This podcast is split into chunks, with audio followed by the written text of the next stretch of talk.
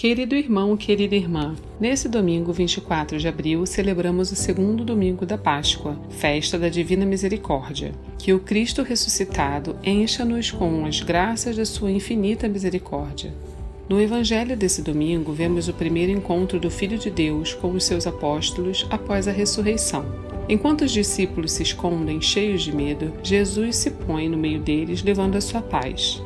Tomé aprende que felizes são aqueles que creem sem ver e que afirmam que o Cristo é o nosso Senhor, nosso Deus. Se você deseja aumentar a sua fé na Santa Palavra de Deus, escute a seguir a homilia dominical realizada pelo Padre Antônio José. Se quiser, compartilhe com alguém querido. Você pode estar levando a paz do ressuscitado a um coração descrente. Deus abençoe muito você e a sua família. Um abraço dos seus irmãos da paróquia Nossa Senhora de Fátima, Rainha de Todos os Santos. O Senhor esteja convosco. Ele está no meio de nós. Proclamação do Evangelho de Jesus Cristo, segundo João. Glória a vós, Senhor.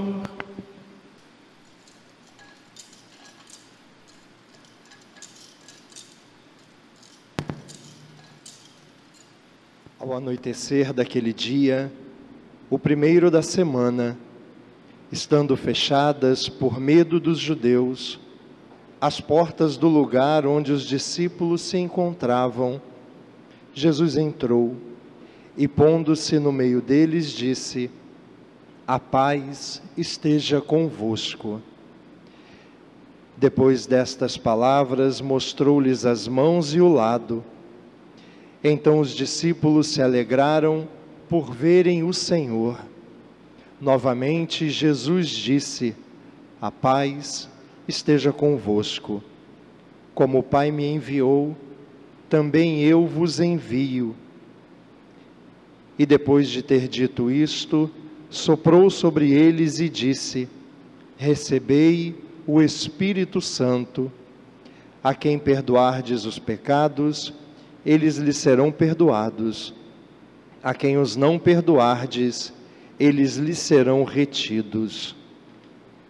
Tomé, chamado Dídimo, que era um dos doze, não estava com eles quando veio Jesus. Os outros discípulos contaram-lhe depois: Vimos o Senhor.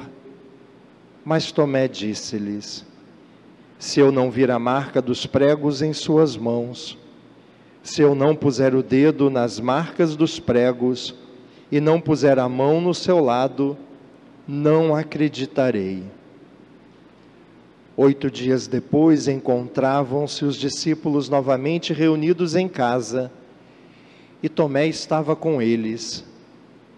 Estando fechadas as portas, Jesus entrou, pôs-se no meio deles e disse: A paz esteja convosco. Depois disse a Tomé: Põe o teu dedo aqui e olha as minhas mãos. Estende a tua mão e coloca-a no meu lado. E não sejas incrédulo, mas fiel. Tomé respondeu: Meu Senhor e meu Deus. Jesus lhe disse: Acreditaste porque me viste. Bem-aventurados os que creram sem terem visto. Jesus realizou ainda outros sinais diante dos discípulos, que não estão escritos neste livro, mas estes foram escritos para que acrediteis que Jesus é o Cristo, o Filho de Deus, e para que, crendo, tenhais a vida em seu nome. Palavra da salvação. Glória a vós, Senhor. Irmãos queridos, nesse segundo domingo da alegria da Páscoa, o trechinho do Evangelho que nós ouvimos conta para a gente sobre o reencontro de Jesus com seus amigos após a sua ressurreição. Jesus tinha sido tirado deles. Jesus havia dito a eles eu vou ser tirado do meio de vocês, e a tristeza de vocês será grande. Mais um pouco, e eu voltarei a vocês, e a alegria que vocês vão ter nunca mais será tirada. Jesus foi arrancado do meio deles de maneira violenta, sofrida. Quando esses discípulos viram de longe a cruz de Jesus sendo levantada no Calvário, aquilo deve ter sido para eles como morrer um pouco ali também. Há três anos eles tinham deixado tudo para gastar a sua vida com Jesus, acreditando que Jesus ia fazer com que eles vivessem algo muito especial. E de dia para dia, tudo parecia mostrar isso. Até que naquela sexta-feira, Jesus estava pendurado numa cruz. E parece que numa tarde morreu tudo. Morreu o sonho que eles tinham de viver algo especial, morreu é, aquela alegria de estar ao lado de Jesus, de repente entrou no coração uma saudade do tamanho do mundo, porque Jesus, Jesus foi embora. Mas no terceiro dia, Jesus ressuscitou, Jesus está vivo, e Jesus volta para aqueles caras. Quando eu era seminarista, muitos de vocês aqui conhecem Dom Assis, que foi bispo auxiliar aqui do Rio, foi meu reitor no seminário, uma figuraça. E Dom Assis dizia assim lá no seminário: Olha, se eu fosse Jesus, eu aproveitava que tinha ressuscitado, e ao invés de voltar para junto daqueles caras, eu procurava uns doze melhorzinhos, porque aqueles doze um disse que nem sabia quem ele era. Os outros todos fugiram. É, eu, se fosse Jesus, tinha desistido deles. Eu procurava outros. Mas como eu não sou Jesus, ainda bem, né? Irmãos, Jesus volta para aqueles homens, porque quando Jesus escolhe alguém, ele não se arrepende. E Jesus nunca desiste de quem ele escolheu. E mais ainda, o próprio Jesus disse: Eu conheço quem eu escolhi.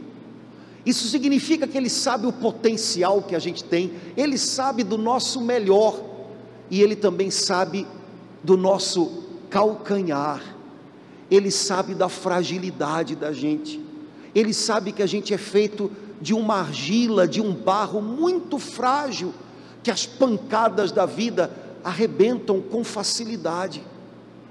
Sabe, Jesus escolheu aqueles doze, mas eu não sei se você já entendeu isso de verdade. Jesus também escolheu você. Não, padre, Jesus não escolhe os padres e as freiras, também, mas Jesus escolheu você. Jesus sabe quem você é. Jesus sabe do seu melhor e Jesus sabe do seu limite. Jesus sabe do potencial que você tem. Jesus sabe daquelas coisas nas quais às vezes você e eu também empacamos e estacionamos ali e parece que a gente não consegue ir adiante. Ele sabe, mas ele quis você. Ele quis ter você ao lado dele. Ele quis que você tivesse o nome dele, afinal você é cristão, você carrega o nome dele. Ele quis dividir com você a missão dele.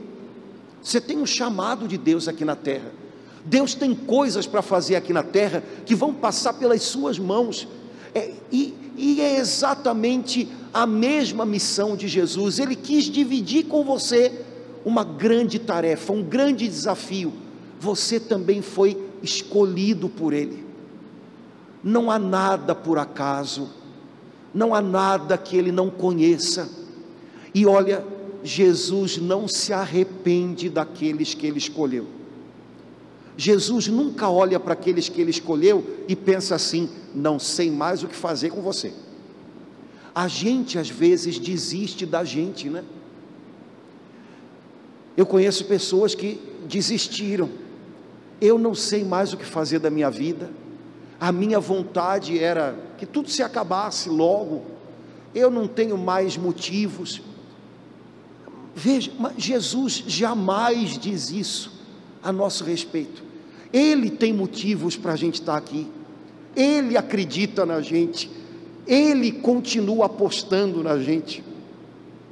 Quando Jesus voltou para aqueles homens, todos eles tinham falhado.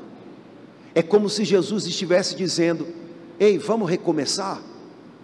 Eu não tenho plano B, viu? Eu continuo contando com vocês. Eu não vou embora, eu não vou desistir. O que a gente está vivendo juntos é para continuar, é para sempre. Quando Jesus voltou, sem dizer nada disso, ele disse tudo isso. Quem sabe hoje Jesus trouxe você aqui na igreja, num feriadão. Você planejou até ir viajar, mas deu errado. Jesus trouxe você aqui para dizer para você: ei, vamos começar de novo? Mas Jesus, eu já errei muito. Jesus, na hora que mais precisava, eu não consegui. Ok, mas o que a gente começou a viver é para sempre. Você não pode desistir agora. Vamos recomeçar. Eu vou te ensinar a começar de novo. Eu vou te ensinar a viver uma nova chance. Eu vou. Jesus voltou para aqueles homens, como quem sabe hoje, a gente está tendo a chance de voltar para Ele.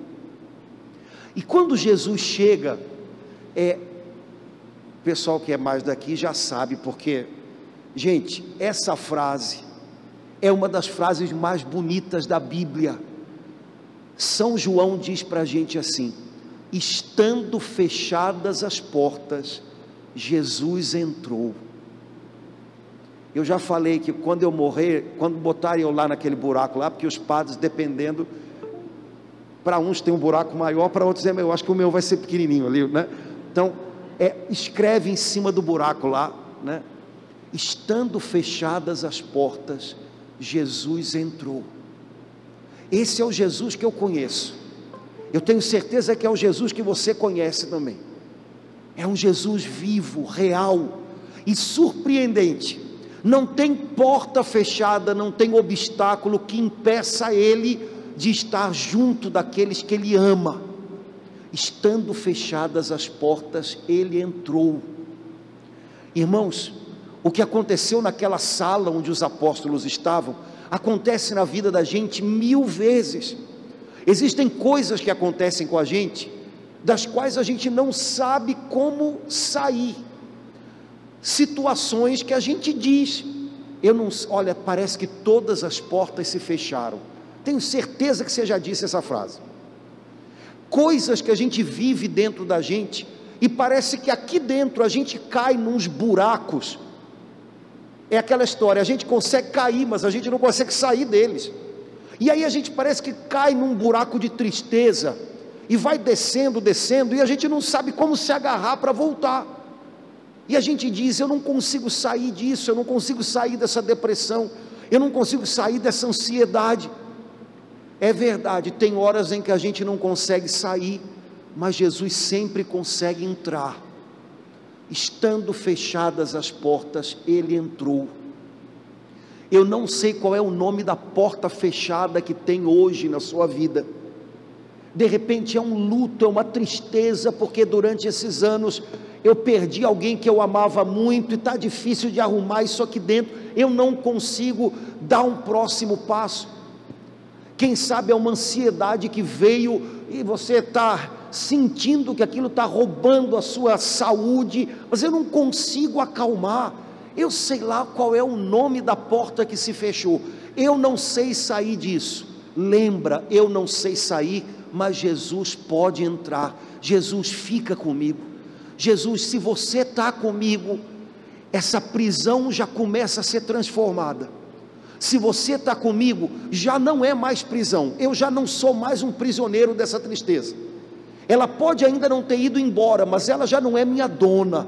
Você é meu dono, Jesus. E eu não sei se você lembrou, vai lembrar ou prestou atenção, eu estava dormindo. Na segunda leitura, quando São João, no livro do Apocalipse, diz: Eu vi alguém como um filho de homem, é Jesus, com uma longa túnica, uma faixa de ouro sobre a cintura. Ele disse: Eu sou o primeiro e o último eu tenho as chaves nas mãos. Em outro lugar a Escritura diz: a porta que ele abre, ninguém volta a fechar. A porta que ele fecha, ninguém consegue abrir. Esse é Jesus. Ele sabe entrar e ele tem as chaves nas mãos. Eu não tenho. Como é que eu vou ter chave para depressão? Eu não tenho. Eu não tenho. E, e às vezes, quanto mais eu me cobro sair dela, mais complicado fica o negócio, porque a cobrança não ajuda. Ele tem a chave. Ah, eu tenho, eu tenho uma, uma tendência a, a beber, eu tenho uma tendência a, a, a, explodir, eu acabo tratando mal as pessoas. Eu, eu não sei sair disso, eu tento, eu tento e não consigo. Ele tem as chaves. Ele tem as chaves. É, é, essa, essa tendência te puxa para a bebida, ela te puxa para a ira, mas ele tem a chave, isso não, não é mais uma prisão. É, você vai ter que lutar com isso. É, mas você luta como um vencedor, não como um prisioneiro. Estando fechadas as portas, ele entra. E onde ele entra, ele traz com ele o que é dele. A paz esteja convosco. Cada vez que Jesus se reencontra com os apóstolos, ele traz, um, ele traz de volta um pouco mais de paz. A paz esteja convosco. Irmãos, aqueles homens não tinham paz há dias. Na sexta-feira, eles tinham visto Jesus morto pregado na cruz. Na quinta-feira, eles tinham visto Jesus ser arrastado preso para ser julgado. Eles tinham visto Judas beijar Jesus para que Jesus fosse identificado e preso. Há dias eles não sabiam o que era paz. Eles estavam morrendo de medo de que aquilo que fizeram com Jesus, alguém fizesse a eles também. Afinal, eles estavam fechados, com portas e janelas trancadas, com medo. O que aconteceu com ele vai chegar aqui. Esses homens não sabiam o que era paz há dias. Eu tenho certeza que muitos de nós aqui entendem bem o que é isso. Há dias, há semanas, há meses, não saber o que é paz, não saber o que é ter o coração calmo, sem sobressalto, como se a qualquer momento pudesse acontecer. Quando Jesus volta para eles, Jesus volta devolvendo paz. A paz esteja com vocês. Eu estou aqui. Eu estou aqui. Sabe, irmãos, a gente pode ter um milhão de situações agitando a gente, puxando a gente de lá para cá, mas aqui dentro a gente pode ter paz, se a gente reconhece, se a gente descobre, se a gente lembra que Ele está perto. É, você pode estar no momento de maior luta da sua vida e ainda assim aqui dentro ter paz. Eu nunca passei por um tempo tão comprido de desemprego. Eu nunca pensei que isso ia acontecer na minha casa, com a minha família, no meu casamento. Eu nunca pensei que eu ia ter um diagnóstico desse.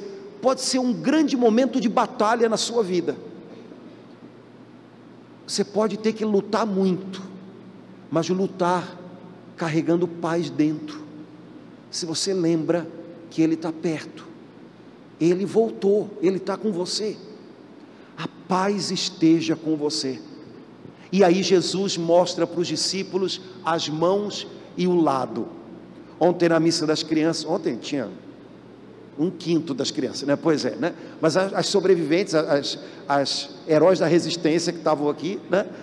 Eu, crianças, que história é essa? Porque quando a gente se encontra e a gente se, se cumprimenta, a gente aperta a mão, agora na pandemia a gente faz assim, não é assim? Então, assim, né? E Jesus não fez nem assim, Jesus mostrou a mão e o pé, e o lado assim. O que, que Jesus mostrou para eles? Aí as crianças, os machucados dele. E aí eu fiquei imaginando, as crianças devem achar que Jesus ressuscitou e colocaram um band-aid em cada mão, né? sei lá o que, que elas pensam, mas é, são os machucados dele. E eu queria que a gente pudesse entender isso, porque Jesus quis que aqueles homens reconhecessem a Ele, não tivessem dúvidas de que era Ele, vendo os machucados. Aqueles machucados estavam sarados, né? As feridas estavam cicatrizadas, mas estavam lá. Ele, Jesus ressuscitou, gente. Ele podia ter simplesmente feito com que aquelas feridas não aparecessem mais. Mas ele quis que mesmo o seu corpo glorioso, cheio da beleza, da luz de Deus, tivesse marcas, como que para que todo sempre a gente entendesse que quando a gente segue o caminho dele, é, a gente vai ter vida, a gente vai ter luz de Deus transbordando na gente, mas a gente também vai carregar marcas. E essas marcas são sempre as marcas de quem passou pela cruz e prosseguiu. Jesus quis que aqueles homens entendessem: olhem, é, vocês pensaram que tudo tinha acabado, né? Vocês imaginaram que tudo tinha dado errado, mas os caminhos de Deus são muito mais altos que os de vocês, e os caminhos de Deus passavam por uma cruz, mas não terminavam naquela cruz. Sou eu mesmo. É como se Jesus quisesse que eles entendessem: vai ser assim com vocês também, combinado? Vocês precisam aprender que recomeçar não significa que não vai haver mais cruz no caminho. Significa que ao longo do caminho, muitas vezes você vai passar pela cruz, mas você vai além dela e você vai carregar as suas marcas. E essas marcas vão ser sinal de que você venceu. Você venceu. Já conversei com vocês aqui sobre a, a, uma coisa que uma vez eu conversei com a minha cunhada, que é dermatologista, que falava que, às vezes, né, em alguns hospitais onde as pessoas só conseguem tratamentos depois que a coisa já está bem avançada, complicada, Algumas mulheres, principalmente, ficavam chateadas porque depois de um determinado tipo de tratamento, elas ficavam com marcas, com manchas, com cicatrizes, e aquilo dava para elas uma sensação de baixa autoestima, né? E a minha cunhada dizia que como era importante ela dizer para essas mulheres: olha, não olhe para as cicatrizes que você tem como se fossem algo que torna você alguém menor. Pelo contrário, você foi uma guerreira, você lutou, você enfrentou uma doença, você venceu uma doença, um negócio difícil, complicado. Essas marcas são sinal de que você conseguiu vencer. Então elas não são coisas para deixar você se sentindo menos. Elas são troféus seus, ó. Eu passei, eu venci. Parece que quando a gente olha com os olhos da fé, para as marcas que a vida deixa na gente, é assim que a gente precisava aprender a vê-las. As marcas que a vida faz em mim e em você, elas hoje podem estar doendo, podem estar abertas, mas um dia a gente vai olhar para elas e vai dizer: É, eu nem sei como é que eu consegui passar por isso, mas eu passei, eu venci, eu passei pela cruz, mas eu caminhei com o meu Senhor e Ele me levou para além da cruz. Jesus mostrou as feridas e eles reconheceram: é Ele. Jesus deu a eles o Espírito Santo, recebam o Espírito Santo. Como meu Pai me enviou, eu envio vocês. Irmão, Jesus sabia que sem a gente ter um bom motivo para viver, a gente não tem muito ânimo para viver, não. Essa semana eu conversava com uma pessoa, uma impressão que eu tenho muito estranha a respeito dos brasileiros. Vocês sabem que eu nasci numa casa portuguesa com certeza e fui criado na mesma, né? Então, com todas as qualidades e defeitos, né? Mas uma coisa que eu acho engraçada até hoje, porque eu descobri que a maioria das pessoas com quem eu converso é, é, tem uma impressão ao avesso da que eu tenho. A impressão que eu tenho é que trabalho é uma coisa tão constitutiva da minha vida que não me passa pela minha cabeça parar de trabalhar. A não ser que Deus disponha de outro jeito e Ele tem toda a liberdade para fazer isso. É, eu imagino que eu vou morrer trabalhando. Obviamente não vou morrer trabalhando como eu trabalhava com 20 e poucos anos, porque eu já não tenho mais condição de fazer isso, né? Já estou velho, né? Mas espero morrer trabalhando. É, mas eu converso com a maioria das pessoas e elas, elas, elas me dão a certeza de que elas trabalham esperando pelo breve momento em que elas possam parar de trabalhar. Então, o sonho de todo trabalhador brasileiro é parar de trabalhar. Ou aposentar, ou ter umas férias grandes, ou ter um grande feriado, qualquer coisa que diga eu parei de trabalhar um pouco. Né? E eu, e eu jurava que todo mundo pensava um pouco do jeito que eu, que eu imagino que tem que ser. Né? Não, é, não é opção parar de trabalhar. Mesmo que você aposente, você vai ter, você vai ter tempo para fazer algo. E vai administrar. Mas eu percebi que a maioria das pessoas pensa assim: trabalhar é um mal necessário, mas que me garante que um dia eu vou poder parar de trabalhar. E vida boa mesmo é a vida de quem não trabalha. Não é assim que o pessoal pensa? Quando você usa a palavra vida, a expressão vida boa no Brasil, pergunta para qualquer um, não, vai, não vou dizer, ah, pergunta para quem está na rua, não, pergunta para quem está dentro da igreja. É, o que é uma vida boa? Primeiro, vida boa é uma vida que eu não preciso trabalhar, Sim, mas o que, você entende como trabalho? É o trabalho que você não gosta. Ah, eu, eu, eu tinha vontade de ser arquiteto e trabalho como bancário. Então, tudo bem, não é um trabalho que eu tinha sonhado, tá. Então, mas o que, você entende como trabalhar? Porque se é só um trabalho que eu não gosto, eu até te entendo. Agora, não, é porque eu quero não. Gente, a gente tem que viver se dando motivos para estar tá vivo. E Jesus deu aos discípulos um excelente motivo como meu Pai me enviou, eu agora envio vocês. Vocês têm uma tarefa. E Jesus foi até bem, a tarefa é do tamanho do mundo.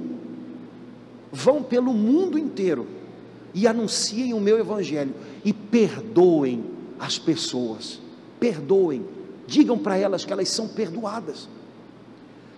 Jesus deu para aqueles homens um motivo, uma missão. Olha, a coisa, uma das características mais características de uma pessoa que tem um encontro com Jesus e começa uma vida com Jesus, é que essa pessoa ela é consumida pelo sentimento de que ela tem uma, uma missão a cumprir. Você não precisa dizer para ela, faça alguma coisa, não, ela vai fazer.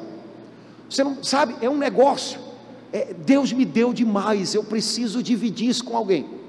Isso eu chamo de trabalho. Pode não ser um trabalho civil, mas eu, eu preciso fazer algo. Eu tenho, eu tenho um motivo para estar aqui.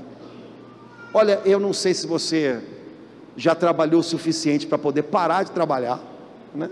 Eu não sei se você trabalha no que você gosta ou no que você não gosta, mas eu te garanto uma coisa: se você está nessa terra ainda, se você não foi promovido, né? Se você não foi promovido, né? A promoção é, né? Se você não foi promovido, há um motivo para isso.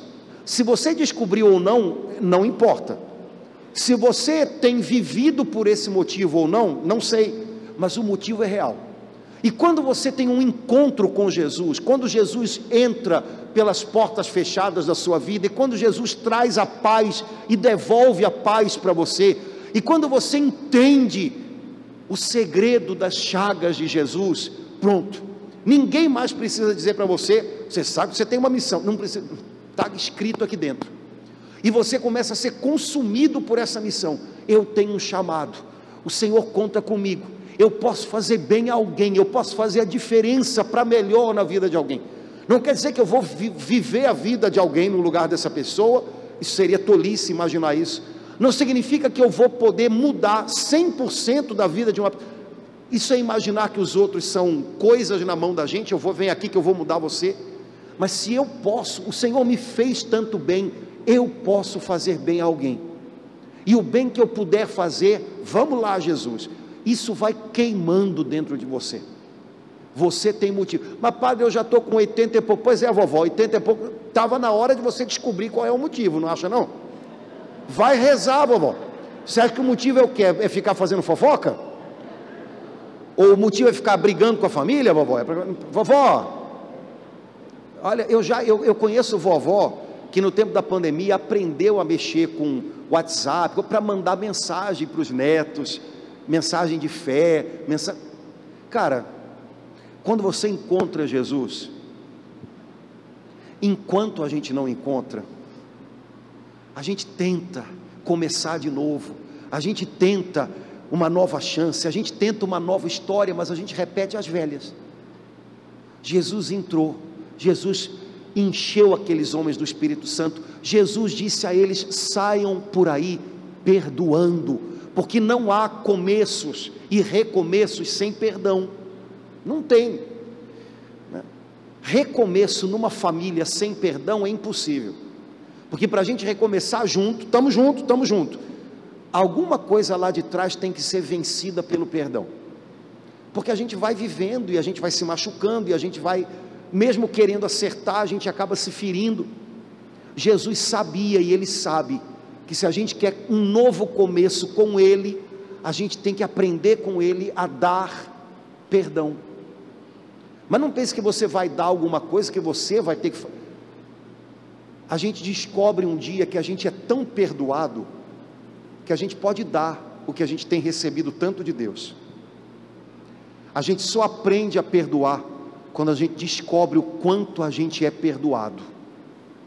É uma rua de mão dupla, sabe? Bom, você sabe que a história não terminou assim tão fácil, né? Faltava Tomezão. Tomé não estava. Olha, dizem que quando a gente chega no céu, todas as dúvidas são, né? uma das perguntas é: Tomé, onde é que você estava? Né? Porque estava no lugar errado, na hora errada, né? que Jesus estava ali entre os discípulos, Tomé estava isolado. Na verdade, o que a Bíblia acaba dizendo é isso. Sabe, é, é como a gente, quando a gente, por algum motivo, escapole da igreja, e igreja não estou falando de prédio, nem estou falando de eu estou falando de gente, a gente aqui é a igreja. Quando a gente escapole da igreja, quando a gente deixa de estar junto, a gente se isola, né? Não, minha fé em Deus está lá, sim, vamos ver até onde vai isso, né? Mas a gente isolado, a gente se perde, né, gente? A gente se perde. Tomé volta de sei lá onde, né? E quando ele chega, os apóstolos estão eufóricos, né? A gente viu Jesus, a gente viu Jesus. E Tomé joga um balde de água fria. Pá, pá, pá, o que, que vocês comeram enquanto eu estava fora? Né? Não é possível. Né? Não, eu vi ele morto. Eu vi ele morto. Vocês disseram que viram ele vivo. Não, eu sei que depois de morto não, não dá. Então ele, eu vi ele morto.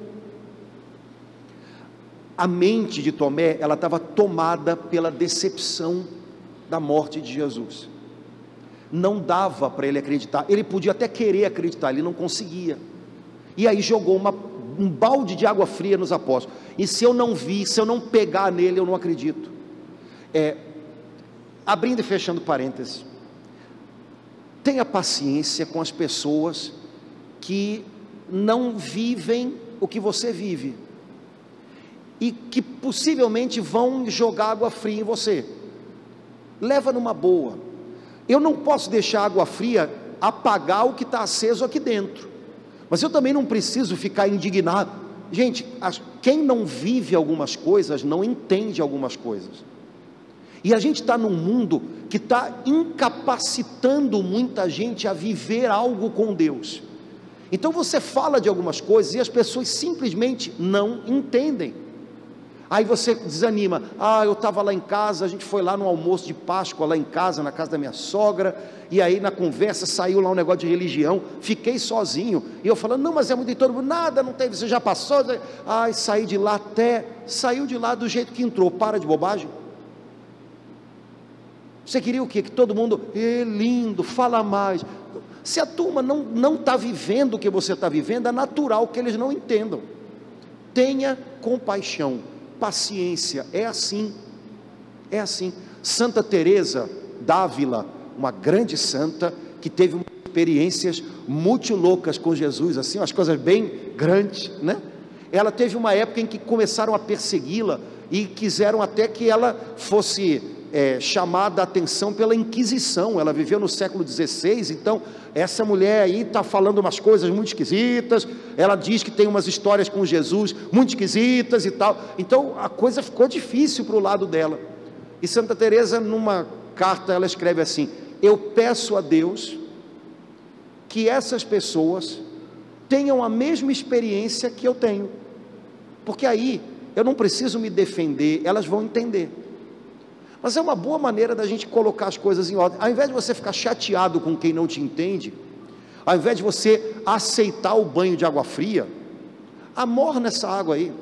Senhor, o que eu tenho vivido com você, dá para essa pessoa, para que ela possa saber como é bom, para que ela possa entender o que eu estou tentando explicar e não consigo, porque é algo que não dá para transferir. Tomé também jogou água fria nos apóstolos, mas os apóstolos não mandaram Tomé embora, ele ficou lá. Uma semana depois, ou seja, hoje, Jesus voltou, Tomé estava lá. E aí, eu não sei se vocês já viram essas pinturas que tem sobre o encontro de São Tomé com Jesus.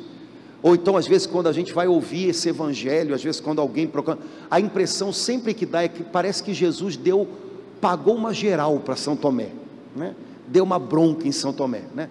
Tem uns quadros, São Tomé com a cara assustada, Jesus dizendo assim para ele, ah, né? Ah, né?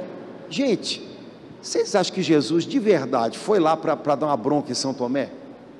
Eu tenho uma teoria.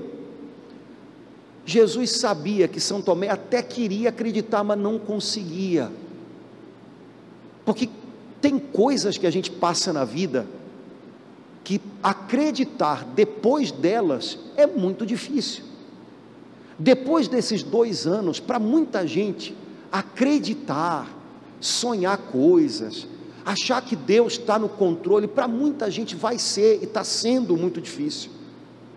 Pessoas que perderam parentes, pessoas que perderam o trabalho, pessoas que tiveram que adiar coisas e que acabaram não concretizando algumas coisas. A tarefa de Jesus, como a nossa, não é chegar a essas pessoas, mas você não acredita? Não é dar broncas, espalhar broncas. Jesus sabia que Tomé talvez tentasse acreditar e não conseguia. Às vezes acreditar é difícil. Talvez para muitos de nós aqui em algum momento tenha sido ou esteja sendo. Poxa, depois de tudo isso, acreditar que Deus ainda está no controle, depois dessa cruz, acreditar que ainda tem algo que pode mudar Pois é, Jesus vem até a gente justamente para dizer: é isso. Ele não vem cobrar da gente algo que a gente não consegue. Ele vem para que encontrando a Ele, de repente a gente descubra: eu vou acreditar de novo, eu vou tentar de novo, eu não vou desistir de confiar, porque eu sei que Ele passou pela cruz e venceu. Eu vou caminhar com Ele, Ele vai me ajudar a passar por essa cruz.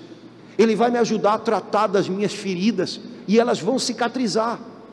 Jesus veio a Tomé para que Tomé tivesse um encontro com Ele, e nesse encontro, a tristeza que estava matando Tomé por dentro fosse embora e ele pudesse voltar a crer.